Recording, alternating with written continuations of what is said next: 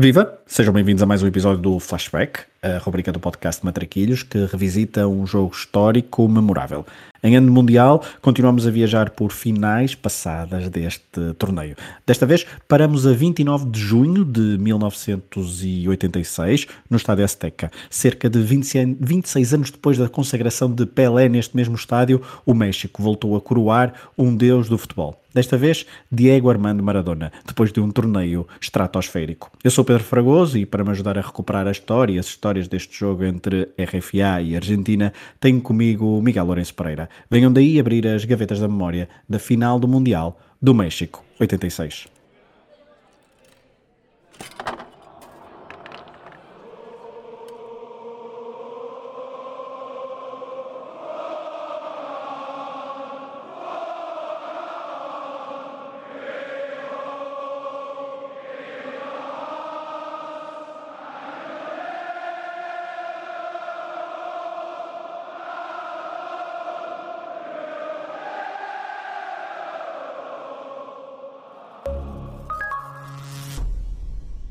Miguel. Fragoso, como é que estás? Tudo bem? Tudo bem, obrigado. Bem-vindo outra vez ao Flashback. Estamos a, estás aqui a fazer hum, uma espécie, já podemos adiantar, uma espécie de trilogia das finais uh, alemãs uh, de 82 a 90. Uh, a próxima, depois deste Argentina RFA, Uh, será também um outra Argentina Sim. RFA Alemanha, mas em 1990, com outro desfecho, acho que já podemos, podemos dizer à vontade, uh, mas uh, centrando-nos aqui, olhando para este Mundial 86, mais uma vez, à semelhança do que aconteceu em, em 82, a final do Mundial está longe de ser o jogo mais icónico do torneio e tudo por culpa de um homem, Diego Armando Maradona, que nem faz uma final uh, extraordinária, mas que faz um torneio que carrega a Argentina às costas até este jogo decisivo. Sim, provavelmente o, o, Mundial de 86 é o meu Mundial favorito daqueles que eu não tive a oportunidade de viver de forma consciente. Aliás, acho que até o último que eu não vivi de forma consciente, porque o do Itália 90 tenho, tenho bastantes memórias já pessoais. E, e é sobretudo um Mundial icónico pela figura de Diego. E, e é realmente, provavelmente, o, o torneio de futebol mais unipessoal da história, mais até que, que o Brasil 62 de Garrincha. Acho que a primeira fase do, do Garrincha nesse torneio não tem o impacto que tem os últimos três jogos dele, mas o Diego tem uma presença constante desde o jogo de abertura com, com a Coreia do Sul até esta final. E, e, é basicamente ele define é, essa Argentina, é uma das, uma das poucas seleções da história que se podem definir num só indivíduo. E, e apesar de haver jogadores de, bastante talento e que tiveram carreiras muito meritórias a nível de clubes, acho que nunca nenhuma seleção ficou tão ofuscada pela presença de um homem só e nunca um homem só uh, foi capaz de resplandecer tanto num torneio uh, que tinha muitíssimas seleções superiores a qualquer uma das duas finalistas, tanto a nível individual como a nível coletivo, mas que foram caindo pelo caminho, uh, umas de forma mais polémica, umas eliminando-se umas às outras, e no final acabámos por ter uma final foi mais divertida que aquela que vivemos uh, quatro anos antes, uh, mas não chegou a ser espetacular e, e, que acabou por encapsular um pouco esse, esse caos futebolístico que se viveu também nesse mês uh, no México. Acho que foi o Emílio Butraguenho que, que depois disse que qualquer uma das quatro, das oito melhores equipas das que chegaram então aos quartos de final, qualquer uma delas, se tivesse Diego Armando Maradona, uh, teria vencido facilmente o, o torneio. E recordemos, uh, um jogo dos quartos de final foi Argentina-Inglaterra, um jogo que até já, já, já tem aqui um, um episódio com o Rui e com o Manuel Neves do flashback. O outro, outro jogo foi o Espanha-Bélgica, decidido nas grandes penalidades, com vantagem para os belgas, que depois viriam a sofrer aos pés e às mãos de Diego Armando Maradona, às mãos é mais Inglaterra. Um, outra meio, outra, outro jogo dos quartos final, Brasil 1, França 1, também decidido nas grandes penalidades com vantagem para os franceses, que depois voltaram a perder uma meia final para a RFA por 2-0, e a outra meia final foi a equipa da casa, o México, também decidido nas grandes penalidades, frente à RFA, então, um, e acho que estamos a pegar aqui já na RFA, e acho que podemos pegar por aí, até já vamos à, à Argentina, mas uh, uh, a RFA que vinha aqui, eh, Miguel, com um novo selecionador, depois de. Hum, tínhamos falado quatro anos antes e no episódio anterior de Joop Derval, eh, ele que fez também o Euro 84, onde ficou eliminado na fase de grupos, com Portugal. Desta vez, Franz Beckenbauer, 40 anos, um, pouquíssimo ou, nenhuma experiência de treinador uh, mas com muito, mas muito conhecimento do que era o meio da, da federação e da, e da seleção. Uh, ele que tinha estado enquanto jogador com, numa última fase final foi no Euro 76, já não tinha estado no Mundial de 78, uh, tinha acabado a carreira de jogador de futebol no, em Nova York, no Cosmos, em 1983. O Derval tinha saído após o Euro 84, lá está, depois daquela péssima fase de grupos em que foi eliminado, por exemplo, por Portugal. Uh, no apuramento, a RFA uh, estava no grupo, como sabemos, de Portugal. Um, Carlos Manuel uh, fica sempre imortalizado com o gol em Estugarda, mas para além de Portugal tinha Suécia, Checoslováquia e Malta. A Alemanha é a primeira do grupo. Tínhamos neste momento uma Bundesliga com o Bayern de Munique a ser o atual bicampeão, depois de Hamburgo e Estugarda também terem sido campeões. e Bayern e Hamburgo eram também os clubes mais representados. Também tínhamos o, o Colónia, o Estugarda, vários clubes com um jogador, desde o Schalke, o Werder Bremen, o Mönchengladbach, Uh, ou o Dortmund, entre outros, e fora havia dois jogadores a jogar fora, uh, Briegel no Elas Verona e Romaniga no Inter, de quem falamos também no episódio anterior. Em relação, e antes de passar a palavra, a uma pequena assim, comparação com a convocatória do Mundial 82, uh, saem alguns nomes pesos pesados, digamos assim, históricos da seleção uh, alemã, uh, Bernd Foster, Manfred Kalt, uh, Paul Breitner, um, Dremler, Ansi Müller, Ule Stelica, Klaus Fischer, Rubas, herói do Euro 80 e que também tinha estado como arma secreta na final do Mundial 82, um, e entram outros novos jogadores, uma espécie de renovação, uh, como renovação, não, não tanto, na, às vezes não só na idade, porque há, há os jogadores, por exemplo, o irmão do Jonas, uh, o outro Jonas, que já é um, um veterano, exatamente, Titeronas, que chega aqui a uma, a uma convocatória e depois até vai, vai entrar de, na partida. Mas entram, por exemplo, Andreas Brema, uh, Thomas Berthold, Jacobs, Norbert Eder, Rudi Foller e Klaus Alofs. Um,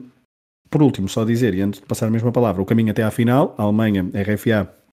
teve uma fase de grupos também bastante atribulada, um pouco à semelhança do que tinha acontecido em, em 82, um empate no primeiro jogo 1 a 1 frente ao Uruguai, Klaus Alofs a marcar aos 84 minutos. Uh, depois uma vitória por 2-1 frente à Escócia, com Voller e outra vez Alofs a, a faturarem. Uh, perdem 2-0 frente a uma boa Dinamarca, uma Dinamarca que depois era uma das grandes equipas destes anos 80, mas que depois até perdeu frente à Espanha por clamorosos 5-1 nos oitavos de final. Uh, nos quartos de final, a RFA, voltando aqui aos alemães, venceu por 1-0 Marrocos. Marrocos também uma equipa que tinha eliminado Portugal na fase de grupos. Lothar Matthaus a marcar aos 87 minutos, um jogo complicado para os alemães. Quartos de final, como dissemos há pouco, apenas decidido nas grandes penalidades, depois de 0-0 frente ao México, no México, e nas meias finais, 2-0 frente à França, Andreas Brema e Rudi Foller. Miguel, era uma, uma Alemanha que estava aqui numa espécie de transição, ainda não estava claramente no ponto para ser campeã mundial, como viria a ser uh, quatro anos depois.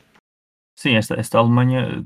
duas histórias paralelas que se complementam um pouco naquilo que, que também vamos ver na final. Uh, a primeira é, obviamente, a mudança de selecionador, e aqui rompe-se com, com uma cultura histórica do futebol alemão, e acho que só uma personalidade com o peso institucional e, e social que tinha Franz Beckenbauer era capaz de poder potenciar isso. As duas seleções chegam com selecionadores novos em, em relação ao que foi o Mundial de 82, as duas com selecionadores que tiveram um impacto muito grande nesse ciclo que depois se vai prolongar até, até 1990, mas Beckenbauer chega uh, ao comando da seleção alemã de uma maneira muito especial porque ele não tinha sido treinador, uh, ele entra diretamente no cargo de selecionador uh, e não era adjunto de, de Jupp Derval, tinha sido a dinâmica de todos os selecionadores alemães. Nós vimos no, desde, no of Fame, não é? Exatamente, desde o Otto Nerz com o Sepperberger, depois com o Helmut Schoen com o Sepperberger como selecionador, depois mais tarde o Jupp Derval como adjunto do, do Schoen, e o adjunto de Helmut Schoen era Erich Riebeck, que mais tarde sim seria selecionador depois do Euro 2000, mas que nesse caso foi preterido por uma campanha montada pelo Bild, que era um jornal, revista, jornal com uma influência imensa na sociedade alemã, do qual Beckenbauer era colunista desde os seus tempos de jogador, e, e Beckenbauer sempre foi uma personalidade que se gostou muito de mexer uh, nas sombras da, da política institucional, digamos assim, desportiva alemã, mesmo quando ainda era atleta, e houve uma campanha que defendia que tinha de haver uma renovação uh, na seleção depois desse fracasso brutal que foi o Euro 84. Não só uma renovação uh, nos nomes, mas sobretudo uma revelação num estilo de jogo que era cada vez mais considerado como aborrecido, mecânico e, e pouco entusiasmante. E Beckenbauer era o símbolo máximo daquela fantástica geração que nós falámos no Fame dos anos 70, uma geração que jogava tão bem como a própria Holanda de Cruyff, e dava-se um pouco a sensação de que com ele como selecionador podia voltar uma espécie de novidade dourada. Certo é que, como tu dizes bem, a convocatória alemã denuncia que não havia uma geração de talento uh, a esse nível capaz de dar esse salto qualitativo, pelo menos não no imediato. O próprio Beckenbauer, desde o princípio, fala num, num plano a, a, largo prazo, incluía também já o Euro 88, que já sabia que ia ser organizado na, na República Federal da Alemanha, e que aí sim havia expectativas de um, de um bom resultado. Portanto, a Alemanha não chega, apesar de ter sido finalista vencida do Mundial 82, não chega de todo ao México na lista dos candidatos para absolutamente ninguém e para o próprio selecionador. E a forma como chega à final faz parte da segunda parte da narrativa, que é uh, o ADN alemão. A Alemanha vai disputar aqui a sua quinta final, e era um recorde, na altura ninguém tinha disputado tantas finais, uh, e o recorde continua a ser alemão hoje em dia, são oito finais disputadas, portanto os alemães sempre demonstraram que nestes torneios conseguem chegar longe mesmo sem terem a melhor matéria-prima a nível técnico de jogadores ou jogarem da forma mais espetacular. E, e depois de terem tido essa fase de grupos complicada, inclusive é o mítico jogo com a Dinamarca, a Dinamarca que era provavelmente a equipa que melhor jogava uh, nesse torneio juntamente com a União Soviética, pelo menos na primeira fase. Uh, o selecionador dinamarquês, Sepp Piontek, era alemão, e havia muita gente na Dinamarca que pedia, que estando já classificada a equipa, que a equipa jogasse com as reservas no terceiro jogo com a Alemanha, porque se perdesse ou empatasse, iria, digamos, para o lado mais fácil dos, dos cruzamentos. E, no entanto, Piontek, que sempre tinha sido bastante denostado na Alemanha como treinador, quis ter aquele ponto de orgulho que também era um traço identificativo da, da Danish Dynamite, jogou com o seu 11 titular, uh, teve um falha imperdível que foi um, expulsão de Frank Arnesen, que era o jogador fundamental daquela equipa e que depois se notou muito a ausência nos jogos oitavos de final, ganhou o jogo e com isso acabou ironicamente por atirar a Alemanha para essa sequência de jogos mais acessível, que era jogar com o Marrocos e era jogar com o México. Mesmo assim, para eliminar Marrocos foi preciso um golo uh, nos últimos minutos de um livre, o único golo livre em todo o torneio, e depois provavelmente se calhar falaremos isso durante o jogo, que um torneio com alguns dos melhores marcadores de livros da história que nós nos podemos lembrar, assim até os anos 90 ninguém tinha sido capaz de marcar, não ser Mataus nesse remate de meia distância, e depois esse jogo com a equipa da casa que conseguiu o seu melhor resultado histórico de sempre num campeonato do mundo, também decidido só nos penaltis. Então uma Alemanha de serviços mínimos, uma Alemanha de fase de transição, onde há velhas guardas como Rubeniga, jogadores que vão ser protagonistas no final do ciclo Beckenbauer e até nos anos 90 como Rodi Voller, ali entrarem uh, num, num, espaço comum, digamos assim, e é uma Alemanha que não é ainda uma equipa atrativa, não tem nada a ver a nível de estilo de jogo, a não ser no desenho tático a Alemanha, que vai ganhar o Mundial quatro anos depois e que faz um excelente Euro 88, mas é já uma Alemanha que recupera esse ADN competitivo que tinha perdido, por exemplo, no Europeu de, de 84 antes de ir à Argentina, já que estamos aqui a falar da, da RFA e da Alemanha, acho que faz sentido até falar então já do 11. Uh, eu vou dar os nomes, apresentar mais ou menos os jogadores e depois tu vais uh, compô-los mais ou menos no, como, uh, no, no relevado. na baliza continuava Harald Schumacher, 32 anos, o guarda-redes do Colónia, que foi totalista neste Mundial, continuava a merecer a confiança deste novo selecionador alemão, agora Franz Beckenbauer. Depois temos um, um jovem Thomas Berthold, 21 anos, do Frankfurt, a sua primeira uh, fase final, ele que tinha falhado a meia final frente à França por uh, castigo. Uh, depois Andreas Bremen, uh, 25 anos, do Kaiserslautern, já tinha estado no Euro 84. Uh, Karl-Heinz Foster, um dos irmãos que tinha sobrevivido este 27 anos do, do Stuttgart, também totalista neste Mundial. Hans-Peter Briegel, 30 anos, já podemos falar um veterano que estava no Verona, uh, Dietmar Jacobs, 32 anos, portanto, outro peso, uh, peso no, no, no, que diz respeito à idade. Ele estava na sua primeira fase final, aos 32 anos, este jogador do Hamburgo. Depois, Norbert Eder, Eder 30 anos, também a sua primeira fase final, jogava no Bayern de Munique, totalista neste Mundial, elemento preponderante da manobra do meio-campo de um, Franz Beckenbauer. Uh, Lothar Matthaus, 25 anos, Bayern de Munique também, ele fez todos os jogos deste Mundial de 1986, um, mais criativo, mas também já com alguma veterania, Félix Magath, já não era de longe a sua primeira meia-final para este número 10 do Hamburgo, uh, mais na frente, Karl-Heinz Romaniga, 30 anos, estava no Inter de Milão, uh, fez todos os jogos, também participou em todos os jogos deste Mundial 82, quem também participou em todos os jogos Mundial de 86, uh, desculpem, 86, foi Klaus Alofs, uh, 29 anos, do Colónia, que como vimos marcou alguns golos decisivos decisivos no início da caminhada da, RFA neste Mundial de, de 86. Sim, como é perceptível, são nomes que, que para a maioria das pessoas não evoca talento, gênio, qualidade, eram sobretudo uh, operários, uh, distantes muito da ideia do que se podia imaginar de uma seleção de treinador que estava a começar, mas que aspirava a jogar um bom futebol. Sobretudo porque a Bundesliga havia um período de transição que era transversal a todos os clubes, havia muito pouco talento à disposição. Uh, tinham fechado já praticamente todas as carreiras dos grandes jogadores dos anos 70, estavam a dar os primeiros passos aqueles jogadores uh, talentosos do início dos anos 90 que se prolongaram ao longo da década, caso uh, essa geração do próprio Klinsmann,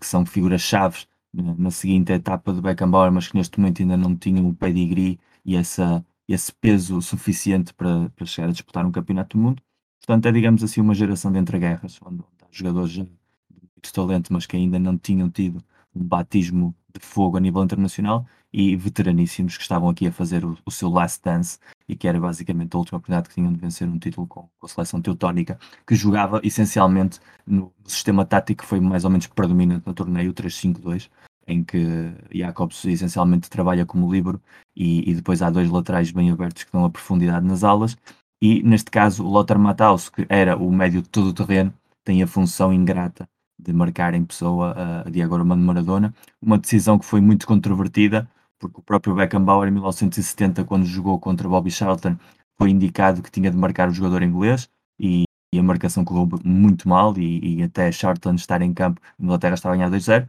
Depois o selecionador Alf Ramsey decide retirar o internacional porque já não estava algum tipo de cansaço e é quando Beckenbauer se consegue libertar e fazer um jogo extraordinário e ser fundamental para essa reviravolta alemã.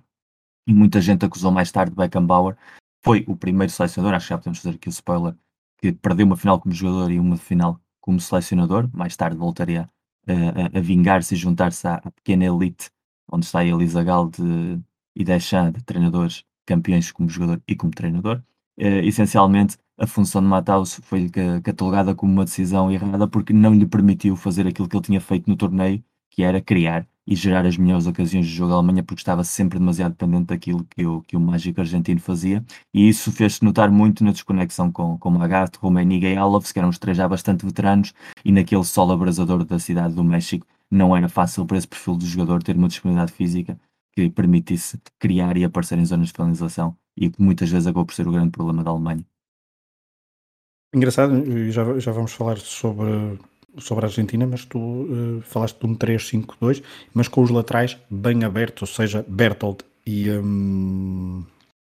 e Bremen. lado esquerdo, e Bremen, exatamente, do lado esquerdo, ou seja, bem profundos. Uh, vamos reparar, quando falarmos da Argentina, que estamos a falar de um sistema uh, parecido, mas com os, os laterais a serem laterais muito interiores, à uhum. semelhança do que nos últimos anos até temos visto mais, se calhar, no City, às vezes quando víamos o, o Fabian Delfa, o Zinchenko, ou o Cancelo também, uh, com os laterais uh, volantes, como chamava Bilardo. Portanto, eu acho que vamos falar da Argentina, vamos pôr em pausa a RFA, estamos a falar da Argentina de 1986, o selecionador Carlos Bilardo, 47 anos, uh, já tinha passagens como treinador pelo Estudiantes, pelo São Lourenço, também pela seleção da Colômbia, tinha chegado à Argentina em 1900, a seleção argentina em 1983, estamos a falar de alguém que Uh, tinha sucedido a Menotti, portanto o menotismo versus bilardismo, uh, estamos aqui no olho do furacão dessa, dessa, dessa divisão e dessa dicotomia que o futebol argentino ainda hoje, eh, se calhar mais esbatido do que noutros tempos, uh, vive, mas uh, Menotti que tinha abandonado depois a seleção, então de forma até algo controversa, ele tinha sido campeão do mundo em 78, agora Bilardo, um, um homem que tu depois poderás falar também, bastante controverso enquanto jogador, quando era aquele estudiante bastante,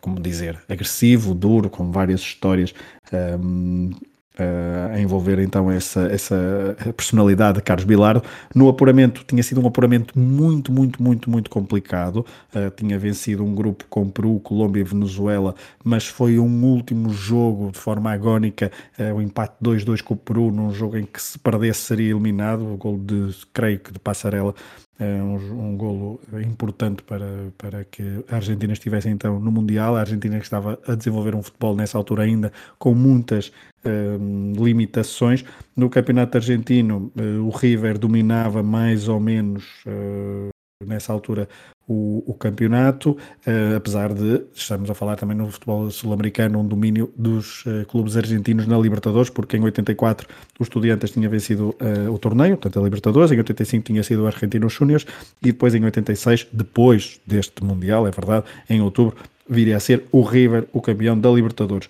Uh, temos vários jogadores do Independiente, são três, do River também três, Boca e Argentinos Júniors davam dois jogadores, depois vários uh, a darem vários jogadores, vários clubes argentinos a dar um jogador, como o Newells, o Vélez, o Estudiantes ou o Ferrocarril. De fora, de, de, fora da Argentina vinham vários jogadores e de vários clubes, como o Elche, o Nantes, o Lecce, o Real Madrid, o Nápoles, claro, a Fiorentina e também o América do México. Em comparação com 82, um torneio onde a Argentina ficou eliminada na segunda fase de grupos, naquele célebre grupo da morte com Brasil e Itália saem nomes uh, sonantes como o Baldo Filol, uh, Luís Galván, Américo Gallego, uh, Tarantini, Ardiles, Bertoni, Ramon Dias ou Mário Kempes e entram outros uh, jogadores que serão preponderantes também nestas, nesta caminhada e nesta final, como José Luís Brown, Oscar Garré, uh, Ruggeri, Sérgio Batista, Héctor Henrique, Ricardo Giusti ou Burro Chaga. No caminho até à final, temos uma Argentina que começou, uma, começou a vencer a sua fase de, de grupos 3-1 frente à Coreia do Sul, com dois golos de. Um, Dois gols de quem? Agora não. Dois gols de Valdano, exatamente. E um Sim, golo de, de Ruggeri. Uh, depois empate frente à Itália, uh, campeã em título, com um gol de Maradona. E 2-0 frente à Bulgária, uh, Valdano e Borruchaga. Depois segue-se o caminho mais conhecido dos oitavos até à final. 1-0 frente ao Uruguai. Um, 2-1 frente à Inglaterra, Maradona, claro, e 2-0 frente à Bélgica, Maradona, claro, nas meias finais. Um, estamos a falar de uma Argentina, Miguel, que não vencia um grande torneio uh, desde 78, é verdade, o Mundial, mas na Copa América, por exemplo, não vencia desde 1959. Já falei, já falei há pouco também para te introduzir esse tema, a mudança de Menotti para Bilardo. Um, ele que estamos a falar de Bilardo, que é conhecido por ser um ultra resultadista, ele que era médico, é preciso não esquecer, eh, ginecologista, tinha exercido um, durante algum tempo. Uh, como jogador foi até bastante, como dizia há pouco, muito, um, muito bruto. Uh, há várias uh, histórias, como arrancar lentes de contacto, levar seringas. Um, é um finete, sim. Exato, e, portanto, são, são várias histórias, seja na Intercontinental contra o Manchester United em 1968, um, isso poderia dar para, para outro episódio. Mas a verdade é que uh, há aqui alguns dados, uh, Miguel, que, que, te queria passar para tu comentares. Primeiro, Diego Armando Maradona, que chega aqui uh, com 25 anos, um, na sua plenitude, diria, física, psicológica, está, está no, em ponto rebuçado, como chega a este, a este Mundial. Um, depois, uma, uma, outra, uma outra questão que é a mudança, de, há, uma, há uma mudança do sistema tático, porque Bilardo começa este Mundial com quatro defesas, com Clausen, Rogueiro, Brown e Garré, e depois muda para os tais cinco, para os tais três defesas e aqueles dois laterais volantes, que vinham muito para, para o meio, no caso, Justi e Olarticoecha. Um, e depois, é a nota dominante que eu achei desta final, que hum, normalmente uma pessoa olha para, estas, para estes nomes e pensa na Argentina de, de 86, pensa em Maradona, claro, pode pensar em Valdano, mas os outros nomes parece que são sempre um pouco eclipsados uh, que nós não nos lembramos, ou um, um, estamos a falar de um, de um adepto de futebol uh, médio, ou seja, nomes como Sérgio Batista, Héctor Henrique, Burruto Chaga, uh, Giusti, são jogadores que não dizem grande coisa a um adepto médio uh, europeu, se quisermos. Mas a verdade é que, e olhando para todos eles, um, e olhando para o jogo, eram jogadores de toque, eram jogadores que ajudavam muito no seu estilo de jogo a que o futebol de Diego, Mar uh, Diego Armando Maradona uh, florescesse como se calhar uh, depois também só a nível de clubes no Nápoles, mas como na Argentina neste, neste Mundial e há quem diga que estes sete jogos de Bilardo na Argentina são os sete melhores jogos de Bilardo como selecionador e que foram, aliás, não são os sete melhores jogos, são os sete únicos bons jogos da Argentina com Bilardo. A Argentina de Bilardo dava para um Hall of Fame de 4 horas, porque tem realmente uma riqueza de histórias e, e de anedotas e de particularidades uh, muito suas. E algumas já foram aqui abordadas também no jogo com a Inglaterra, nesse magnífico uh, programa entre o Rui e o Manel. Uh, mas, sobretudo, aqui, para tentar contextualizar um pouco, e já sabes que eu sou muito assim, há um contexto político muito importante que define esta Argentina, que é a mudança de regime. A Argentina de 82, a Argentina que ainda está sofrer peso da junta militar, está literalmente no meio da Guerra das Malvinas, e quando chegamos a 1986 há uma, há uma mudança política, a ditadura cai, em meados de 1984, Raul Alfonsín é o primeiro presidente eleito a nível democrático e cria-se toda uma política de limpar os erros do passado. Aliás, vai estrear agora um filme que está a receber vários prémios, protagonizado pelo enorme Ricardo Darín, precisamente chamado Argentina 1985, que fala muito sobre isso e que, e que vale a pena. E, sobretudo, essa Argentina então pede uma mudança de atitude à vida. E, e de um país que estava em ditadura, espera-se uh, alegria, espera-se um passo à frente. E o futebol já sabemos que tem sempre um papel muito importante nas sociedades para ser um veículo uh, do próprio optimismo social e da forma das pessoas viverem a vida. E o início do bilardismo entrou em choque com aquilo que durante a ditadura mais felicidade trazia aos argentinos, que era o futebol alegre da seleção de Menotti.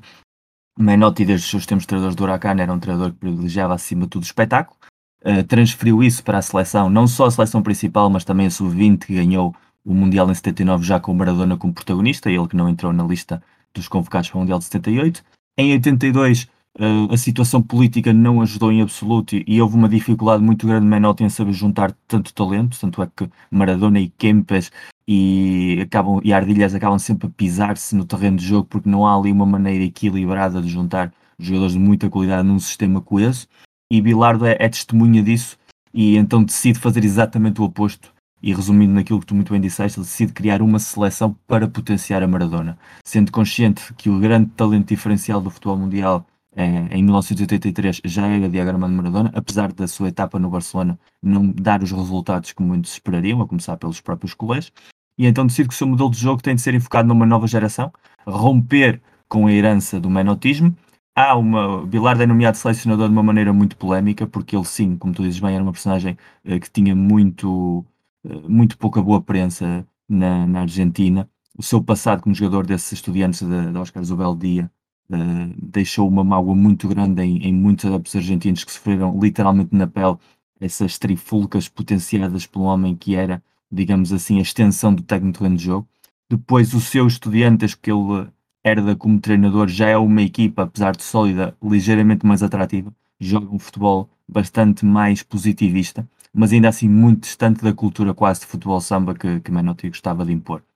Portanto, quando Menotti sai da seleção, mais por questões políticas, da, como Júlio Grondona, o mítico presidente da, Associação de Futebol Argentina, do que pelos resultados. A opção Bilardo à primeira vista não é muito bem vista. Os primeiros jogos que ele faz, todos eles sem Maradona, porque há uma decisão que ele toma que é Maradona não entra nas convocatórias, porque já estava numa etapa em que a cocaína já começava a fazer parte da sua vida, as viagens intercontinentais ainda eram muito complicadas, o calendário FIFA não estava organizado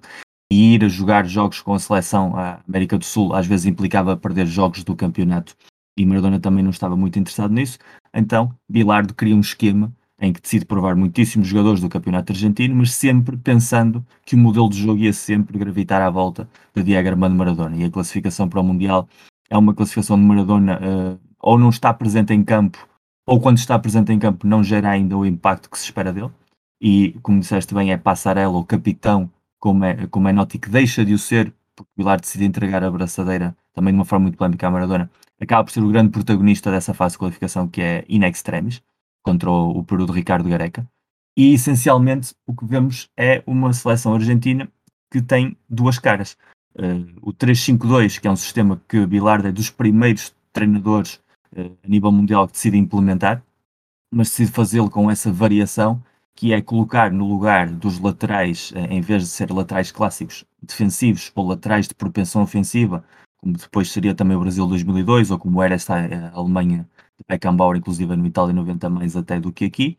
decide pegarem dois jogadores, o Vasco Alerticoetxeia, que era jogador do Boca Juniors, e o Franco Giusti, que era jogador do Newell's, e colocar, são dois jogadores que nas suas equipas funcionavam como número 8-10, jogadores muito criativos, jogadores muito associativos, colocá-los na posição teórica de laterais, mas com a função de gerar jogo por dentro. E é dentro que Maradona se sente cómodo, porque é dentro que a bola chega mais facilmente e é desde dentro para fora que ele uh, criou o caos e na final isso vai-se perceber nos principais momentos do jogo Maradona está no meio do terreno do jogo e a bola acaba sempre por ir para uma diagonal onde não há ninguém e onde há essa corrida para o espaço. Portanto, de certa maneira, apesar de não serem jogadores sonantes, não é nem de longe nem de perto, nem a Argentina 68, nem argentinos como a 94, 98, 2002 ou 2006, que tinham muitíssimo mais talento à disposição dos seus selecionadores, mas são jogadores que sabem tocar a bola, são jogadores que sabem trabalhar bem e, sobretudo, são jogadores que assumem que trabalham para Maradona. E todos aqueles que não aceitam trabalhar para Maradona vão caindo da convocatória. E a queda mais importante e mais simbólica e também mais polémica é do próprio Passarella, que está na convocatória para o Mundial, que em princípio seria o capo da defesa ou livre titular, mas que dois dias antes do primeiro jogo com a Coreia do Sul, com uma série de jogadores, decide passar uma noite fora, uh, comem e bebem bastante e acaba por sofrer a chamada maldição de Montezuma. Uh, Passarella no futuro diria que provavelmente foi alvo de uma tentativa de envenenamento por parte do próprio Bilardo, que o queria afastar da seleção. Há toda essa polémica à volta de, de duas figuras de caráter muito forte. O certo é que Passarella fica na convocatória argentina durante todo o torneio, mas nunca chega a jogar. E eh, a ausência de Passarella reforça ainda mais a figura de Diego, dá-lhe ainda mais uh, importância. E ele, depois de um ano com o Nápoles uh, de transição, em que já se começam a notar ali coisas que vão potenciar o Nápoles campeão, vencedor do Scudetto da temporada seguinte, está, como tu dizes, em ponto de rebuçado e, e espraia-se da melhor forma possível. E encontra essas conexões com jogadores que não eram particularmente fãs de Bilardo, quase nenhum dos elementos que jogam na parte ofensiva da equipa gostavam da forma de trabalhar de Bilardo, nem o Lertico Coacheia, nem Valdano, nem o Negro Henrique tinham uma boa relação com o selecionador, mas entendem que na presença de um jogador tão grande como Maradona, eles tinham uma função, tinham um trabalho e esse era garantir que o gênio pudesse, o gênio do futebol mundial, como diria uh, o grande relatador Morales no jogo com a Inglaterra, tivesse espaço e tempo para fazer aquilo que ele sabia fazer melhor. Argentina, e acho que foi uma. Gostei, gostei muito de te ouvir nestes últimos minutos. Um, era isto que eu, te, que eu te queria ter lançado e cumpriste muito bem. Uh, a Argentina, com, um, com este 11 uh, que eu vou elencar, uh, foi então dessa forma então que, que, jogou e eu vou apresentar os jogadores e, e, e vai, e, e, vai caber e vai fazer um, uma espécie de match com o que tu foste dizendo, porque na baliza temos a, a substituição, já não há Filol, há Nery Pompido, 28 anos, portanto um guarda-redes também já com alguma experiência, ele faz os jogos todos neste Mundial de 86, depois três homens mais atrás, uh, José Luís uh, uh, José Luís Brown e Ruggeri, uh, homens que jogavam na Argentina, no Vélez, no Deportivo Espanhol e no River Plate. Depois, como tu disseste bem, na, nas alas temos Justi e Alirti Cochea, a Boca Independiente. Não, uh, Justi é sempre, uh, joga todos os jogos, uh, Alirti Cochea foi alterando, é três vezes titular, quatro vezes suplente utilizado, portanto joga os sete jogos, mas um, Uh, nem sempre uh, titular. Intermitentemente. Uhum. Exatamente. Depois no meio campo, uh, Sérgio Batista, uh, 23 anos, um, um, jovem Sérgio Batista do Argentinos Júniors, que é peça fulcral neste 11 de Bilardo ao longo de todos os jogos do Mundial 86. ao seu lado, Héctor Henrique, do, também um, ainda jovem, e isto também é importante em relação à comparação que fizemos há pouco com a RFA, porque temos aqui jogadores 23, 24, 23, 25 anos, uh, Sérgio Batista 23, Hector Henrique 24, do River Plate, depois três homens uh, mais à frente que jogavam fora, no estrangeiro, na Europa no caso, uh, estamos a falar de Burro Chago, número 7, 23 anos, estava no Nantes, Diego Armando Maradona, claro, 25 anos, no Napoli, e uh, 11, o número 11, Jorge Valdano, o mais experiente desta equipa, com 30 anos uh, e que estava no Real Madrid. Uh, Miguel era um 11 um, e, que, e, que, e, convidamos obviamente os, os, ouvintes a ir ver o jogo, mas estes, estes homens todos da frente, tirando os três homens de, de trás, portanto os seis homens, eh, os, os, os, os sete homens, desde Batista, Justi, Bruchaga, Henrique, Orticocheia, Maradona e Valdano, muitas vezes era uma, uma espécie de anarquia, uh, havia ordem, mas era uma espécie de anarquia ali no meio campo e às vezes era difícil perceber quem é que era se não estivéssemos atentos ou ao número das camisolas ou às, ou às características físicas ou então ao comentário, porque de facto pisavam muitas vezes os mesmos terrenos uns dos outros e isso sim confundiu muito, diria, ehm, a manobra defensiva da, da RFA, que Mataus, esse safou-se melhor porque estava encarregado sempre que não tinha bola de marcar Maradona, mas depois os outros conseguiram explanar todo o seu futebol. Sim, era um, era um caos organizado e, e se calhar eu, eu, sempre tenho a sensação quando vejo jogos desta Argentina de Bilardo, sobretudo neste torneio, que se fosse hoje, na, na, época atual, teria uma valorização provavelmente melhor do que a que teve na época. Na época, o futebol líquido dominou os anos 80, portanto, essa troca de posições era, era muito habitual. A seleção francesa de futebol champanhe, o Brasil de 82, a própria Dennis Dynamite e mesmo a União Soviética, que era muito mais heterodoxa, mesmo assim conseguia uh, ter uma permanente troca de jogadores. E esta Argentina uh, fazia isso dessa maneira. A única diferença é que todos os outros gravitavam de uma maneira mais ou menos equilibrada e na Argentina gravitavam à volta do Sol, que era dependendo de onde estiver Maradona, que normalmente é onde está também a bola, porque são uma unha e com carne. Uh, os outros vão se movendo para criar essas linhas de passe e essas associações e esses pequenos toques que podem potenciar o gênio de, Maradona. É uma seleção, curiosamente, com dois futuros selecionadores argentinos, enquanto que se olharmos para o 11 alemão não há nenhum jogador que vai saltar, mas tanto Sérgio Batista como Diego Armando vão ser, vão ser selecionadores, com um futuro campeão treinador de La Liga, no caso de Jorge Valdano, portanto jogadores que entendiam taticamente o jogo, apesar da sua juventude havia ali muito, muito um jogador que também vai ser, depois falamos mais à frente dele, alvo de um, de um, dos casos mais polémicos do futebol dos anos 90, mas sobretudo era uma, era uma geração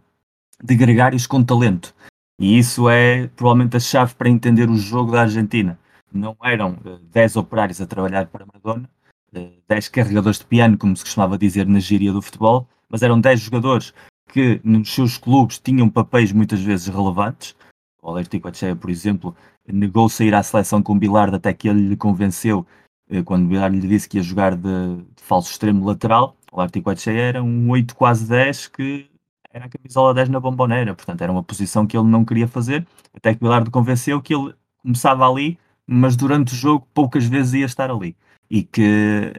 ficou muito exposto, por exemplo, no jogo com a Inglaterra, quando Bobby Robson tardiamente provavelmente lança John Barnes, que era aquele extremo clássico do futebol britânico, ao não ter nenhum dos defesas laterais com capacidades de marcação defensiva, a Inglaterra teve ali 20 minutos que encostou literalmente uh, a equipa argentina às cordas o gol de Kogarlini, que é depois uma oportunidade falhada uh, pelo próprio avançado, que podia ter gerado o um empate, saem precisamente de que Giusti não consegue acompanhar em nenhum momento Bart, porque eram dois jogadores a que não se despedia defender. Pedir simplesmente que se metessem dentro, se associassem ao máximo e depois deixar ao trio de trás o trabalho eminentemente defensivo. Hoje, se calhar, olharíamos para essa seleção pensando numa perspectiva mais ofensiva. Em 1986 era já uma seleção considerada defensivista e era dessa maneira que, que a imprensa da época falava sobre ela e que o público em geral teve uma percepção bastante negativa, que como quem via afinal uh, os 90 minutos completos, é difícil pensar dessa maneira, a não ser pelo facto de que efetivamente era uma seleção que gostava muito de jogar o contra-ataque,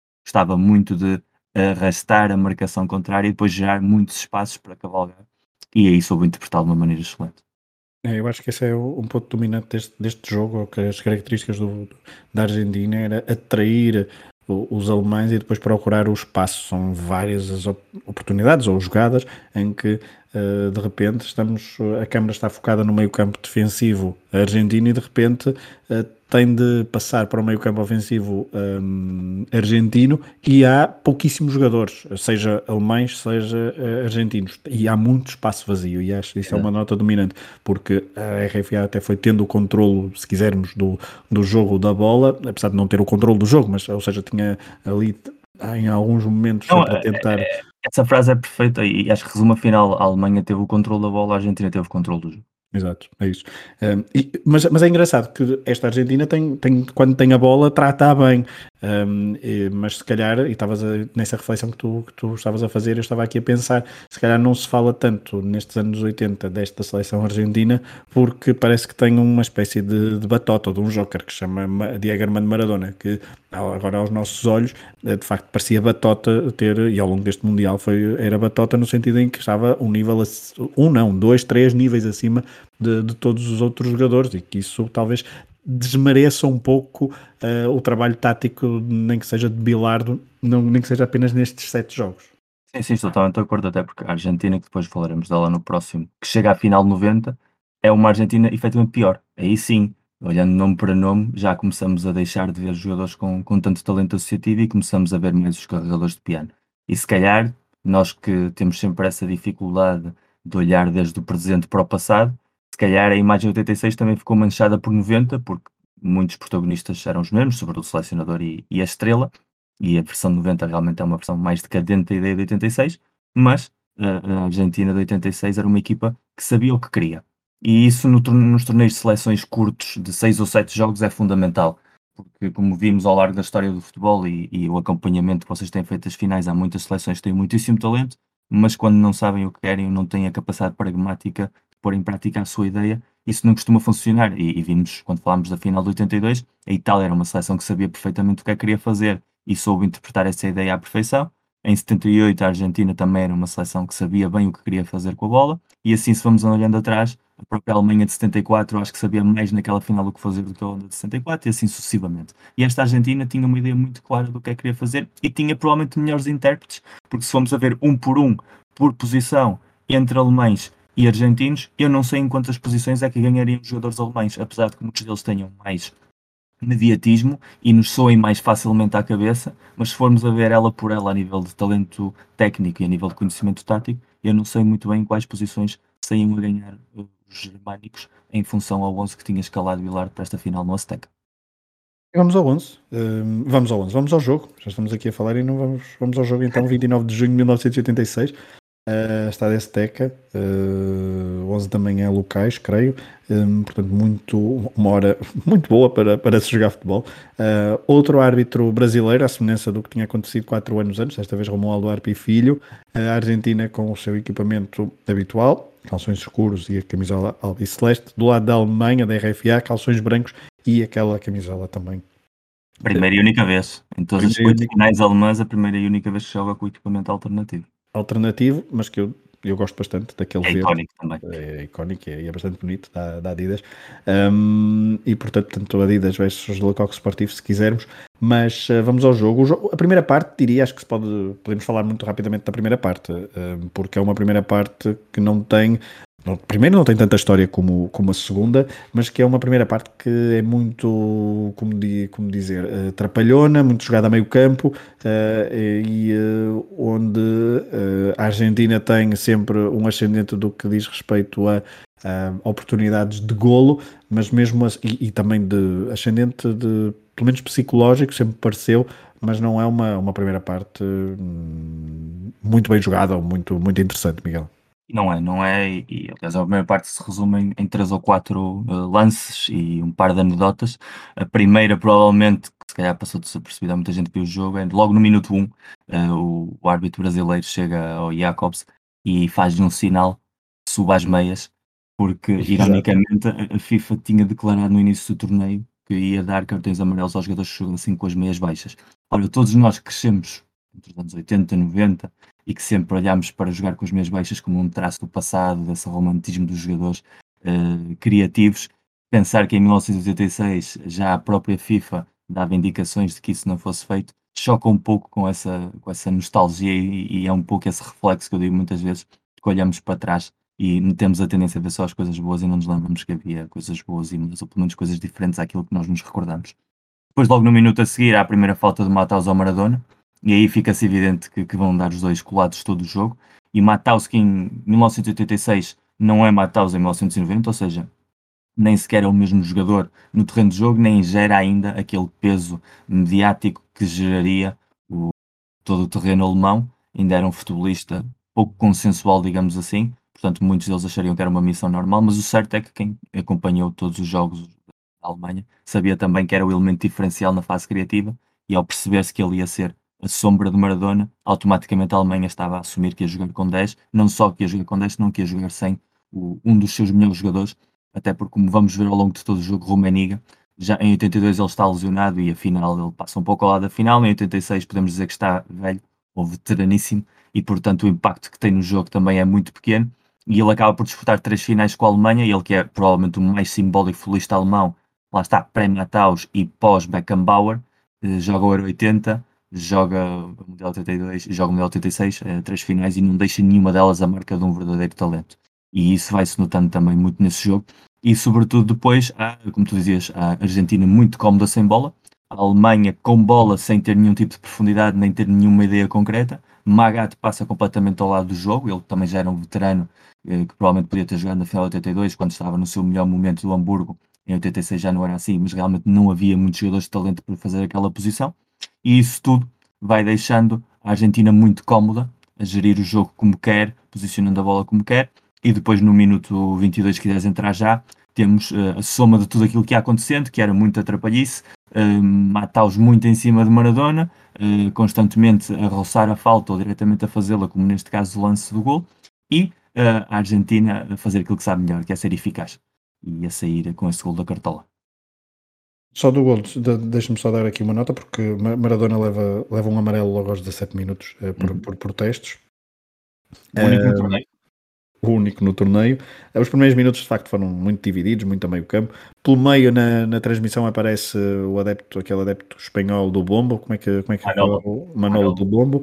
Um, na transmissão, ele que está nas bancadas do Azteca, o Azteca que estava com cento e muitas mil pessoas, é difícil determinar o número exato, mas era um, um estádio. Oficialmente 115 mil, na prática provavelmente mais de 130 mil. Exato. Uh, portanto, mas, e dá para ver que é um estado monumental, é uma coisa. É, é digno do, do, de uma final do, do, de um Mundial e da, e da consagração então de Diego Armando Maradona, que uh, não, não tem intervenção direta neste primeiro golo, ele que tinha marcado os últimos quatro golos da Argentina no, no torneio, dois à Inglaterra e dois à Bélgica, e agora aqui de livre direto, ou seja, de, de bola parada, temos aqui uh, depois de uma falta sobre. A falta é sobre Maradona? É sobre o próprio é Maradona, sim. É sobre o próprio Maradona, ou seja, é um, tem, é um uma intervenção indireta, não é? Sim, é um toque de calcanhar que ele dá para o Valdano e o árbitro, eh, há duas faltas seguidas, há a falta sobre o Maradona do Mataus e depois há uma falta sobre o Valdano, acho que do Brema, e o árbitro aponta para a primeira falta, e é aí onde o Borrochaga vai colocar a bola. É, porque é o Burro Chaga pela direita que cruza, portanto a bola é um, de pé direito, a bola a fugir de, de Schumacher e Aral Schumacher uh, não se livra da fama porque, porque tem, tem mesmo proveito uh, bastante aos papéis a sair outra vez uh, de forma intempestiva, não acerta na bola e José Luís Brown, que será protagonista depois na segunda parte por outras razões, mas José Luís Brown de cabeça, uma cabeçada certeira, forte, a inaugurar o marcador e um, estava, estava inaugurado o marcador, Miguel, e a Argentina, apesar de não ter, apesar de não estar a dominar claramente a Alemanha, estava a controlar a RFA e chegou ao golo, não se pode dizer que seja muito justo ou não, mas eh, se naquele momento nos disséssemos, se nos dissessem que vai haver um golo, pressentia-se um bocadinho mais eh, que seria do lado argentino. Sim, o gol do Tata Brown é o primeiro e único gol que ele vai marcar numa extensíssima carreira internacional. Uh, o oportunismo, né, lá está, como eficácia máxima, uh, como sinal de identidade desta Argentina. Ele que joga precisamente porque Passarela não está, era um jogador que não tinha jogado nem a fase de qualificação, nem era um jogador habitualmente titular nos, nos jogos da Argentina, pelo menos nos oficiais, porque a figura de Passarela era praticamente intocável, mas que foi um dos verdadeiros exemplos da abnegação de, desta ideia de, de, jogo de sacrifício que Bilardo incutiu e que aproveita um erro clamoroso para mim do, Schumacher, uma, uma clássica saída a Schumacher, porque ele era um guarda-redes que tinha este tipo de, de atitudes extemporâneas, digamos assim, algo que também fez escola nesses guarda-redes alemães, que, dos quais, por exemplo, Kahn foi outro grande intérprete mais tarde, superior a Schumacher como guarda-redes, mas com aquele ADN a roçar a loucura, uh, no mau sentido muitas vezes. E, e, sobretudo é o aproveitamento da Argentina que vai terminar, já podemos adiantar quase isso, os primeiros 45 minutos, sem fazer um remate enquadrado na baliza e, no entanto, a sair com um gol de vantagem, precisamente porque na hora H conseguem uh, fazer com que a sua ideia de jogo funcione. E num lance de bola parada, onde Maradona não está envolvido, curiosamente, mas onde mais uma vez fica claro pelo passo do Barrochaga que havia ali muito talento técnico, uh, muito bom saber tratar a bola. E uma Alemanha perdida nas marcações e não saber muito bem como reagir, precisamente porque essa constante movimentação dos jogadores argentinos também não convidava a essa harmonia que os alemães procuram sempre uh, quase computurizada, de saber o que é que tem de fazer em cada momento. Eu tinha aqui, eu, portanto, o gol foi por volta do minuto 22, 22. e eu tinha aqui uh, que finalmente, só passar 10 minutos, é que a RFA consegue uma, uma oportunidade, que é que a Alliance uhum. Romaniga arrematar por cima ao segundo posto após um cruzamento para o um, para Bertolt, que cabeceia uh, de um lado e, portanto, a bola depois uhum. veio, veio para, para, o segundo posto, se quisermos, e uh, é finalmente uma oportunidade. Mas eu tinha aqui uma outra indicação que era uh, a RFA não conseguia reagir ao gol com muita pressa, mas sempre sem ideias. Parecia que não havia qualquer tipo de criatividade e de imaginação e um plano de jogo por parte do, dos homens da, Uh, dos, dos, alemães para contrariar o, o domínio uh, territorial uh, e aquela teia que as camisolas albicelestes pareciam uh, estar uh, a agarrar os jogadores uh, que estavam vestidos de verde. Sim, essa, essa oportunidade da Romaniga é, é o momento do jogo do Pompido, é o único momento em toda a final onde ele mostra realmente que era um guarda-redes bastante competente. e sobretudo o que acontece com a Alemanha é Matheus não pode criar, porque não pode perder Maradona de vista, Magat não faz um, um, bom jogo nem de longe nem de perto, já não está na sua melhor versão,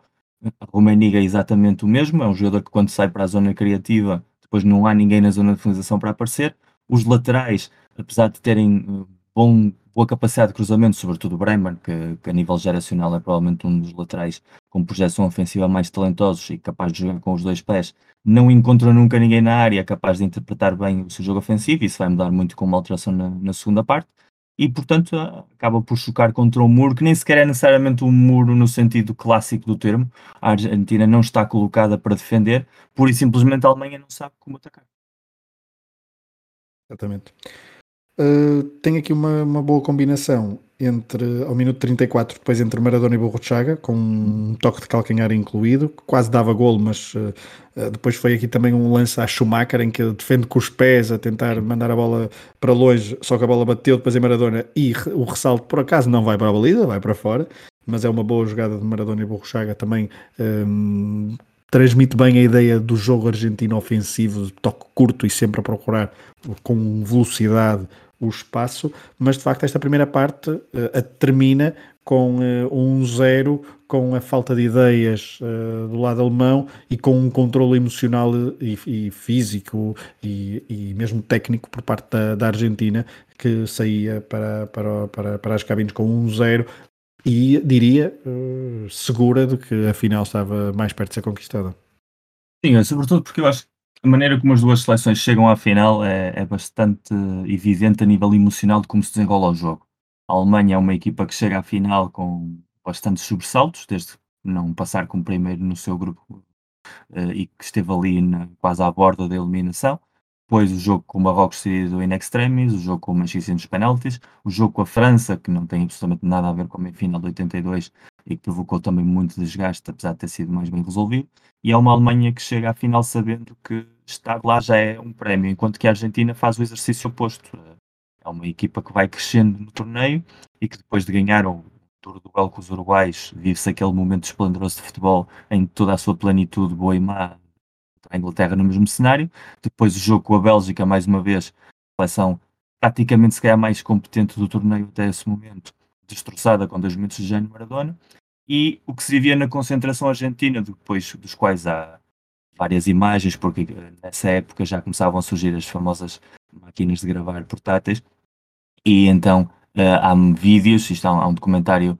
fabuloso que eu recomendo muito ver, que está disponível no YouTube, sobre esta Argentina campeã do mundo de 86, aliás chama-se mesmo assim, uh, onde se vê como os jogadores estão completamente relaxados, o ambiente não é de tensão, acho que há ali já quase uma assunção de que vão ganhar que tendo Maradona no estado em que ele está é impossível perder. E eu acho que isso transmite muito na forma como eles encaram os lances. Não vemos ali nervosismo em nenhum momento por parte da Argentina, nem antes do golo, nem depois com uma tibia reação alemã. E de certa maneira eu acho que eles tinham mesmo essa dose extra de confiança que em jogos assim acaba sempre por ser uh, determinante.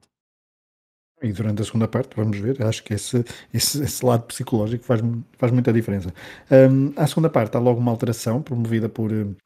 Franz Beckenbauer, sai um homem da frente para entrar uh, Rudi Voller, uh, Rudi Voller, que tinha marcado já dois golos no Euro 84, uh, estava no Werder Bremen, tinha sido titular nos três primeiros jogos, os primeiros, primeiros jogos deste Mundial de 86, tinha marcado um gol na meia-final, mas que não mereceu mesmo assim a titularidade na final de, do Azteca. Uh, entrou para o lugar de Klaus Alves, que também fez um jogo bastante discreto, mas uh, Miguel, a, a, decisão foi de Beckenbauer manter uh, Romaniga, apesar de também estar a fazer uma primeira parte bastante discreta. Mas esta entrada de Rudy Foller, um, um jogador mais, mais jovem, mais talentoso,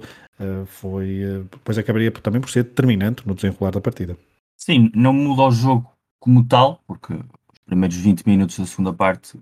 não há uma grande mudança na forma como o jogo se desenrola, nem, nem na eficácia alemã, mas muda, traz essa juventude, digamos assim, essa verticalidade, essa esse otimismo que a Alemanha estava a precisar desesperadamente. Não ser Rumênia era normal, tendo em conta que o próprio Beckenbauer, sendo um mito de futebol alemão, tirar outro mito em campo não ia com o caráter dele. Eu acho que aí há esse peso institucional muito alemão bastante vincado e Alves também não estava a fazer propriamente um bom jogo, portanto também a substituição era natural. Mas o que sim há é um futebolista que traz uh, algo diferente uh, sobretudo presença na área, oportunismo. Um jogador que era muito mal amado e sempre foi muito mal amado na Alemanha. E se olharmos para a história do futebol alemão e alguém quiser fazer uma lista de 10 avançados, por exemplo, ou 15 avançados, há muito pouca gente que coloca Rudi Foller e ele que foi um jogador determinante uh, todo esse período que vai desde 84 a 94. Jogou três mundiais, jogou três europeus, foi uma figura extremamente importante no período em que a Alemanha voltou a surgir como equipa finalista e equipa competitiva,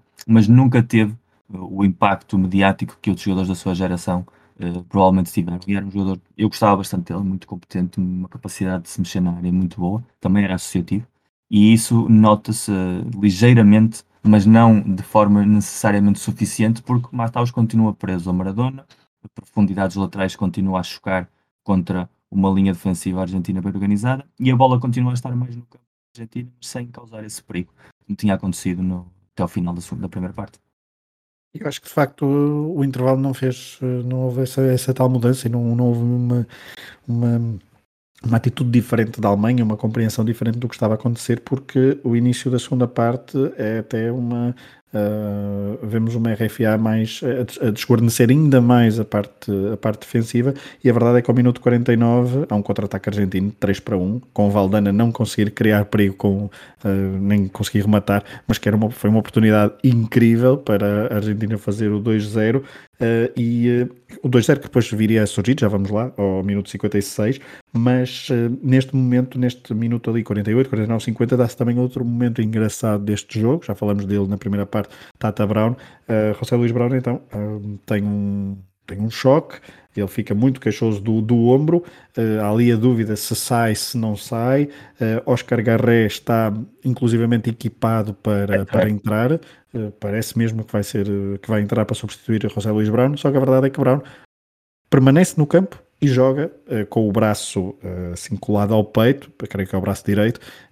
e a imitar Beckenbauer em. Um, em 70. Em 70, na, na meia final, exatamente. Beckenbauer que agora era selecionador adversário, mas uh, para um defesa central, se quisermos, um defesa que não era bem central, mas era uma defesa na, na linha de 3, jogar naquelas condições frente aos alemães é de uma coragem, é, é, é, é, é como, como dizem os espanhóis, é preciso ter huevos, não é? Hum, e o próprio, o próprio Tata disse, pois nunca saberemos a verdade ou se, é, ou se já é mito, uh, que quando ele chega lá ao médico, ele diz que ele tem, tem o ombro ligeiramente deslocado e, e que vai pedir a substituição e, e, faz sinal para, para o banco e é por isso que Carres se prepara para entrar. E Brown uh, diz-lhe ao ouvido: se disseres ao, Bilardo que eu estou assim de mal, eu juro que te mato no, no balneário, faz-me um buraco na camisola e eu aguento.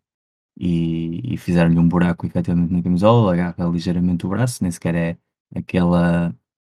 vendagem que utiliza de forma tão visual o Beckenbauer em 70, até porque ele não queria dar parte fraca, digamos assim, até aos próprios alemães, mas de certa forma resume bem esse espírito argentino de antes quebrar que torcer, muito diferente do menotismo, muito diferente da cultura mais hedonista da geração que tinha ganho em 78, e se calhar também são momentos assim que acabam por colocar esta seleção num patamar diferente, onde se dá menos importância ao futebol e à qualidade de jogo e mais importância aos valores e à, e à mentalidade competitiva e ao ADN. E, e Brown é provavelmente um exemplo disso, por sem ser um, grande central, ou sem ser um jogador com muito talento, encarnava à perfeição essa, essa forma de, de viver o jogo. E, e, de certa maneira esse momento acaba também por mandar essa mensagem de que os argentinos do campo só saem uh, mortos, não, não vão permitir que nada nem ninguém os demova de ser campeões do mundo. E aí, apesar da fama que os alemães têm, e em muitos casos merecida, serem verdadeiramente animais de, de combate, naquele momento, naquela manhã, fim de manhã, início de tarde no Azteca, os verdadeiros animais de combate eram, eram os argentinos. Os argentinos que hum, já com Brown uh, mais combalido, mas ainda no campo, e ele vai permanecer até ao final, chegaram então ao, ao, ao segundo golo, minuto 56, uh, Valdano, num incrível contra-ataque, se quisermos, uh, é, que também diz bem como é que esta Argentina jogava. Uh, Pompido deu a bola, Pompido tinha a bola, agarrou o guarda-redes, deu a bola, curiosamente, a Valdano, começa a jogada na defesa, por volta ali no meio campo defensivo do lado direito, deu a bola a Maradona, Maradona deu a, a Burro de Chaga e Burro de Chaga deu a Valdano, ou seja, Valdano rapidamente passou do lado mais defensivo para o ataque e conseguiu encontrar um espaço uh, de forma muito rápida no meio das, das linhas uh, da, da, equipa alemã que estava completamente desorientada. E a verdade é que faz o 2-0 à saída de, de Araldo Schumacher, um gol também um, um bom remate com, com uh, também a personificar toda a técnica que Valdano tinha naqueles pés. E o 2-0 Miguel naquela altura um, quem, eu tentei imaginar não saber, o, não, não, saber o resultado, não é? O, o, resultado e o desenrolar a seguir. Parecia mesmo game over. Sim, a sensação era essa. Naquele momento parecia que a final tinha acabado. Eu acho que os próprios, a celebração dos jogadores argentinos, acho que diz isso. É, é o momento de Tardelli, é o momento de achar que daqui já não saímos sem ser campeões. Até os próprios braços abertos de, de Valdano, que ele seguramente era capaz de escrever um texto com poesia extrema só sobre essa gesticulação a celebrar o gol mas o certo é que é um, é um gol que exemplifica bem o que é que a Argentina quis daquele jogo. É um livre marcado pelo Briegel, uh, estando Bremer em campo, que era um excelente marcador de livros, acaba por ser ele quem remata, Pompi defende, Valdano está ali para, para, recolher a bola ao lado direito, ele que apesar de jogar de avançado, descaía muito nesses apoios, e passado 30 segundos está ele a empurrar a bola colocada, uh, sem nenhum tipo de hipótese para Schumacher, e, e aí a conexão Borruchaga, Maradona, Valdano a fazer das suas, e é um golo bonito no sentido em que se vê todo o trabalho da ideia da equipa, vê a bola percorrer distintos setores do campo, sempre muito limpa, sempre com passos bem feitos e, e entendimento dos espaços, e uma Alemanha que por e simplesmente não consegue reagir, nem, nem consegue nunca criar uma pressão suficiente para recuperar e não consegue tapar a quantidade de espaços que havia no seu meio campo defensivo e onde aparece Valdano sem, sem nenhum tipo de marcação, com todo o tempo do mundo para não só escrever o, não só marcar o gol, como escrever a crónica até do dia a seguir, se fosse caso disso. E acho que nesse momento, sim, a sensação a nível geral, sem saber o resultado, coisa que nós não conseguimos fazer, mas podemos tentar adivinhar, é que afinal tinha acabado ali, até porque, entre outras coisas, nunca ninguém na história dos Mundiais de Futebol tinha recuperado uma desvantagem de dois golos para ser campeão do mundo. E apesar de que eu não estou a imaginar nenhum jogador argentino a pensar nesses dados estatísticos, que na época nem sequer eram habituais, para nós que vemos o jogo já um pouco com essa perspectiva histórica, é fácil entender que a Alemanha está metida num bom sarilho, até porque, como vemos a Alemanha a jogar de uma forma tão tíbia, eh, não vemos ali sinal de que o resultado é, digamos, um, um erro de cálculo ou é uma coisa que vai contra a corrente do jogo e, e, que a Alemanha está sempre mais perto de empatar do que marcar. Não tinha sido assim e, portanto, é, seria muito difícil ver uma Alemanha tão diferente na cerca de 35 minutos, 40 minutos que faltavam até ao apito final. E a verdade é que a maior parte dos, dos ouvintes acho, acho, que sabe isto. A Alemanha vai chegar ao empate, a RFA vai chegar ao empate um, de uma forma bastante particular, mas até esse empate uh, e, um, e, o empate dá-se aos 74 minutos, deixa-me dizer-te que, e a ver se concordas, é que a Argentina esteve sempre muito mais perto do 3-0, pelo meio há uma, uma segunda, tal segunda substituição de, de Beckenbauer com a saída de Félix Magath, que estava completamente desorientado e completamente fora do jogo, para entrar alguém de quem falamos logo no início, Dieter Onas, o irmão do Leonas, um, um, veterano também, 33 anos, do Bayern Munique, que só tinha jogado apenas 60 minutos, creio, frente ao México neste Mundial de 86, um, um, um Rubas uh, de 86, se quisermos, uhum. porque uh, era um homem mais, mais físico para tentar então chegar ao golo, já numa tentativa desesperada de Beckenbauer tentar fazer alguma coisa, mas a verdade é que isso não trouxe nenhuma melhoria de jogo, a RFA não fez por merecer chegar ao empate, a verdade é que chegou, mas até lá há um cabeceamento muito perigoso de, de Valdano ao lado, há um offside, um fora de jogo tirado a, a Henrique muito mal assinalado e que daria uma jogada uh, muito perigosa, com alta probabilidade de golo. Uh, ao minuto 72, depois há uma excelente jogada argentina também com Burruchaga, que chegou atrasado, mas temos uma Argentina muito mais perto do 3-0, ou seja, a Argentina com este 2-0 estava claramente confortável, sabia que ia ser campeão do mundo, a RFA estava desorientadíssima, não conseguia uh, ter ideias, e de repente 2-2, porque uh, há o golo aos 74, o primeiro, um, bola parada, claro, canto pela esquerda com Voller a desviar, uh, com Rudi Voller a desviar ao primeiro posto e Romaniga a aparecer na pequena área para empurrar para a, bola, para a baliza de, de Pompido.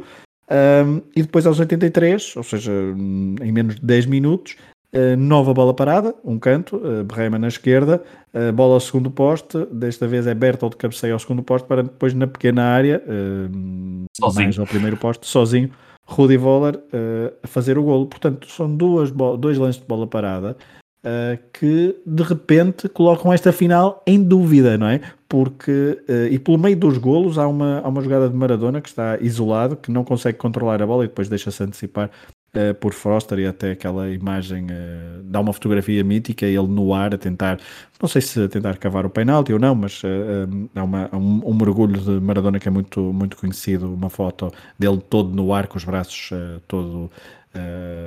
parecia a levitar, mas de repente Miguel a RFA faz 2-2 e a 7 minutos do fim a Argentina que tinha pensado que aquela taça uh, era, era dela, de repente uh, poderia estar a colocar-se uh, em, maus, em maus lençóis. Passamos de um hipotético 4-0 ou inclusive 5-0, se houvesse um aproveitamento a 100% dessa, dessas oportunidades, a um 2-2. Espaço muito curto de tempo e mais, lá está, e, e o Bilardo no final do jogo, quando os jogadores estavam a celebrar, na altura Valdano disse que foi abraçar e que ele não se calava a dizer como é que é possível sofrer dois golos de bola parada com o que temos treinado e, e, ele disse várias vezes que ele sabia que a Argentina controlaria sempre a forma de jogar da Alemanha se conseguisse fazer bem o seu papel, que foi o que nós vimos, e que a Alemanha só poderia criar perigo de bola parada, e portanto, os dias antes da final, todo o treino da equipa foi focado nisso. E ter sofrido dois gols de bola parada, e como foram os gols, porque são ambos gols em que há sempre alguém que aparece sem marcação, eh, deixou profundamente afetado, porque era um perfeccionista absoluto, e mesmo sendo campeão do mundo, ele continuava sem entender como é que os jogadores não tinham sido capazes de interpretar tudo aquilo que ele lhes tinha pedido. E era a única forma que esta Alemanha tinha para fazer dano à, Argentina, era precisamente aproveitar a sua capacidade aérea na bola parada, com dois uh, tanques como Bertolt na área e, e Rumeniga e o próprio Voller com aquele sentido de oportunidade que ele sempre tinha. E aí é o momento em que, não sei se olhando para a cara dos alemães acredito mais que eles achavam que podiam dar a volta ao marcador, mas o certo é que olhando para a cara dos argentinos também não se vê um momento de desespero que às vezes situações como estas podem levar. E lembro-me de uma entrevista mais tarde dada pelo próprio Borrochaga, que vai ser fundamental nos minutos a seguir, de estar a olhar para a bola dentro da baliza de Pompido e dizer que a final está perdida e de repente aparecer-lhe Valdano atrás uh, e dizer-lhe ao ouvido só temos de marcar mais um. Portanto, eu acho que eles tinham mesmo imbuído essa sensação de que não havia nada que os ia mover de ser campeões do mundo. Essa capacidade de resiliência emocional foi determinante para poder suportar estes 8, 9 minutos de, de eficácia suprema dos alemães, sem, sem grande mérito, chegaram a nível futbolístico, mas com uma eficácia acima da média, e é isso que está por detrás provavelmente depois da jogada do, do decisivo 3-2, em que mais uma vez se repete o padrão completo de todo o jogo. A Alemanha, apesar de marcar dois gols em bola parada, nunca corrige no terreno de jogo os erros estavam a permitir aos argentinos não só marcar, senão gerar oportunidades, e volta, mesmo colocando-se outra vez em situação de empate, com um possível prolongamento a 10 minutos uh, de poder acontecer, não se reorganiza bem, não, não faz com que as peças no terreno mudem e acaba por deixar que uma possível situação como aquela que a Argentina tinha desperdiçado uh, minutos antes, possa eventualmente tornar-se no tal gol decisivo que haveria de coroar os novos campeões do mundo. É, verdade é essa. E tu há pouco, ainda na primeira parte, falavas dessa questão psicológica. A reação argentina é bastante boa e, um, e tu resumiste muito bem, porque três minutos depois de sofrer o 2-2, a Argentina estava a vencer por 3-2. E é uma jogada, aqui sim, finalmente Maradona envolvido diretamente num gol, que faz uma assistência incrível para, para Borro de Chaga, faz uma assistência uh, ainda no meio campo, ou seja, está mesmo ali no, na zona do círculo do meio campo, numa espécie de cabine telefónica rodeada por, por jogadores alemães, mas sem sem grande contundência na forma como pressionaram Maradona, e Maradona conseguiu encontrar uh, uma linha de passe para Borruchaga, isolou e o número 7 da, da Argentina correu, correu, esperou por Schumacher e depois rematou para o fundo da baliza. E esta... Hum, e aqui sim, uma pessoa a ver o jogo pressente que os alemães podiam ir lá às vezes que quisessem marcar gols, que a Argentina iria sempre responder da mesma forma com outro golo e era muito difícil uh, tirar o título mundial, o segundo título mundial aos, aos argentinos. Certo, e sobre este gol hum, traz duas, duas de identidade da, da Argentina de como jogava. Primeiro é o gol vem de um momento quase de futebol, a bola está ali a pinchar entre, entre distintos jogadores, não está, não está a arrasar o chão, mas os jogadores argentinos vão trocando a bola com toquezinhos de cabeça e apoios como se estivessem em treino. E isso também diz muito a qualidade técnica dos, dos jogadores do meio campo argentino. acima da média, e diz também da forma como, mesmo no momento depois de terem sofrido um gol, tinham sangue frio suficiente para no meio campo estarem ali a trocarem a bola uh, sem tomarem nenhuma ação desesperada e constantemente a seguirem acima que é vamos procurar Maradona e a bola tem de estar aqui a mexer-se até que alguém consiga encontrar Maradona. E depois a bola chega a Diego e ele faz aquilo que ele sabia fazer melhor que era utilizar o corpo a seu favor. Um corpo diminuto, forte e capaz de ter uma capacidade de se girar fora do normal. Ele faz o movimento com a cintura que lhe permite que a bola, em vez de chocar contra o interior da coxa, eh, chegue ao chão e lhe permita fazer um passe de primeira com aquele pé esquerdo. E esse passe é que vai descobrir todos aqueles hectares de, de relva que Borruchaga tinha para correr. E depois, a partir daí, era simplesmente imitar Valdano no segundo golo, não cometer os erros das, das oportunidades falhadas anteriormente e, e fechar a contagem. E é como tu dizes, independentemente daquilo que a Alemanha fosse capaz de apresentar, e a nível tático e técnico era muito pouco que eles tinham feito. Os argentinos pareciam ter sempre o antídoto. E o gol do Borruchaga, de certa maneira, é isso. É o antídoto definitivo à, à esperança alemã de poder ainda dar a volta aos acontecimentos.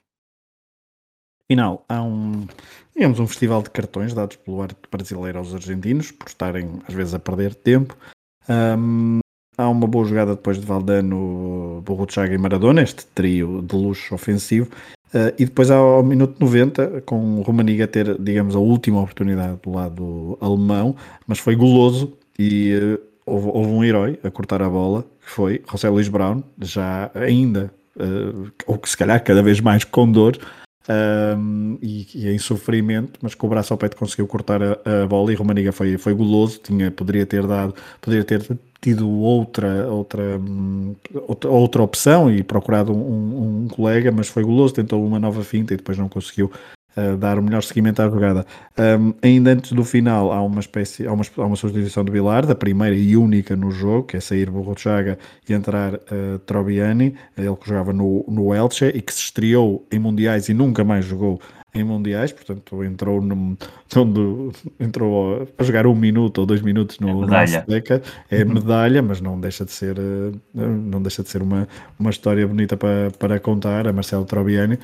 um, e que uh, fez então fez apenas um jogo, ele que jogava disse sim, jogava no Elche, já, já tinha jogado na já tinha jogado na, na Liga Espanhola também nos anos 70 no mesmo Elche e também no Saragossa. Um, e Miguel o jogo chega ao fim, porque a Alemanha, por, por muitos tanques que tivesse lá na frente, não consegue um, aquele pressing final e aquela, um, aquela, aquela avalanche e colocar em perigo um, Nery Pompido.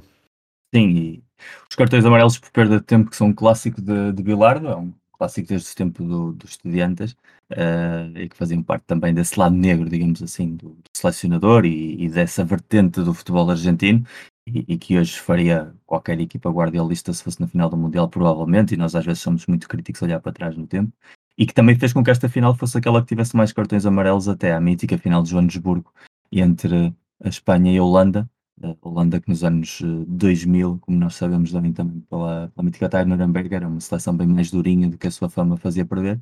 eh, mas sobretudo é uma final que a Argentina controla eh, emocionalmente nos últimos minutos, como tinha feito em todo o jogo, há aquela assunção já definitiva de que o, o gol de Bolchaga tinha morto qualquer aspiração alemã e o resultado acaba por surgir com naturalidade. Eu acho que os próprios adeptos no, no Azteca já tinham isso praticamente assumido. Acho que os próprios alemães nunca sentiram verdadeiramente que podiam voltar a levantar-se depois de um golpe tão duro, quando tinham sentido que tinham chegado quase às portas do, do paraíso, ou pelo menos de poder cruzar essa, essa passagem. E é, é um final que entra em, em consonância com aquilo que foi o jogo, bastante previsível, esperado e merecido também, preciso dizer.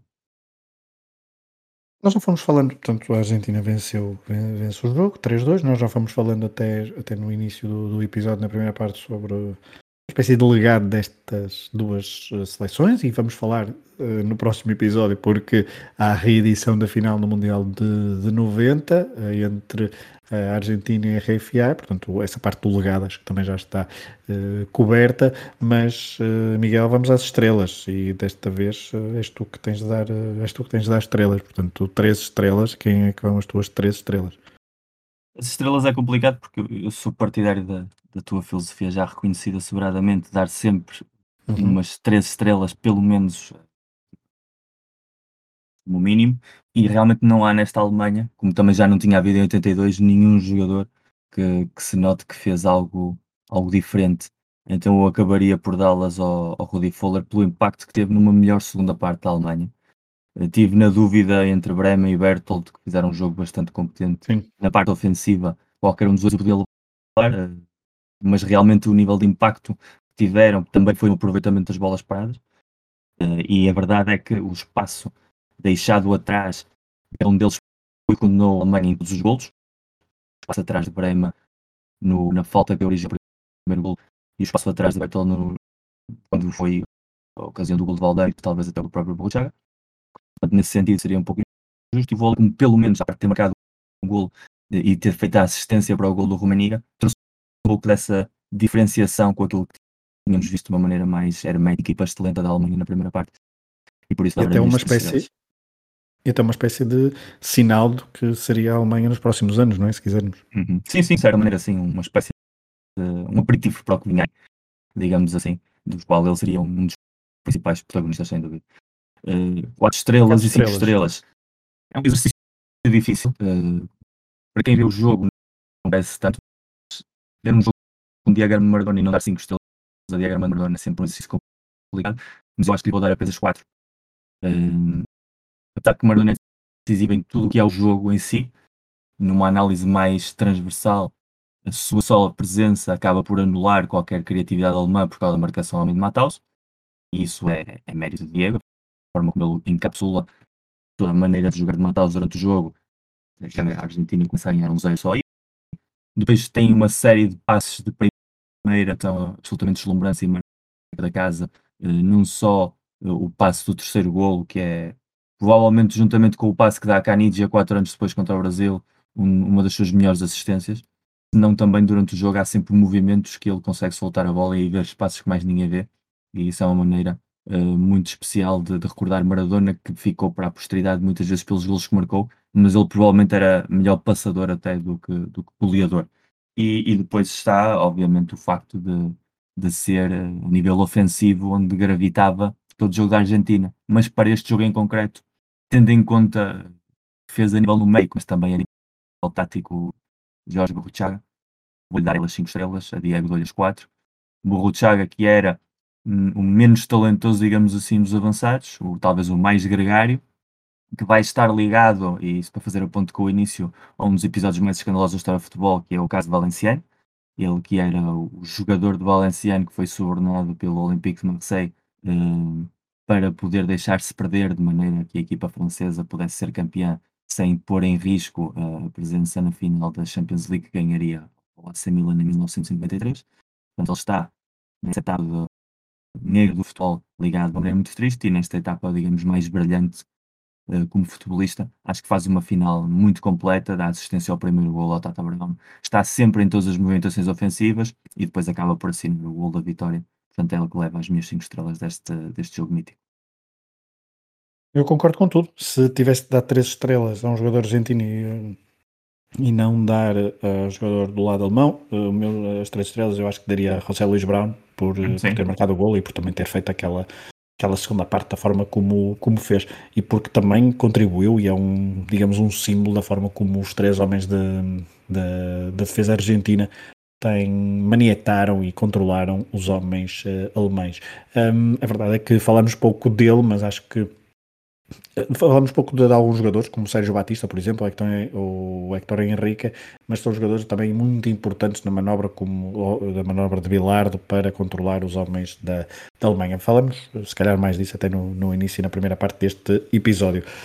Miguel, está feito o flashback deste Argentina 3, Alemanha 2, domingo 29 de junho de 1986. Pela segunda vez a Argentina uh, coroava-se campeã do mundo, igualava, curiosamente, a RFA, a Alemanha, eh, com, com, uh, com esse número de títulos. E Daqui a quatro anos, e Uruguai. Exatamente, Uruguai, de quem tinham,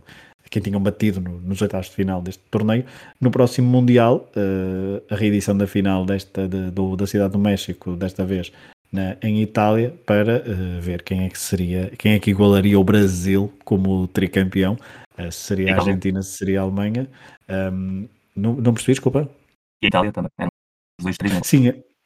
Sim, exatamente, exatamente. Mas, um, exato, claro, obviamente. A Itália já, já era tri nessa, nessa altura. Um, mas depois a Itália não chega à final porque perde na meia final em Nápoles frente aos argentinos. Sobre isso falaremos ainda no próximo episódio. Miguel, obrigado por teres vindo mais uma vez aqui ao Flashback do Matraquilhos. Obrigado,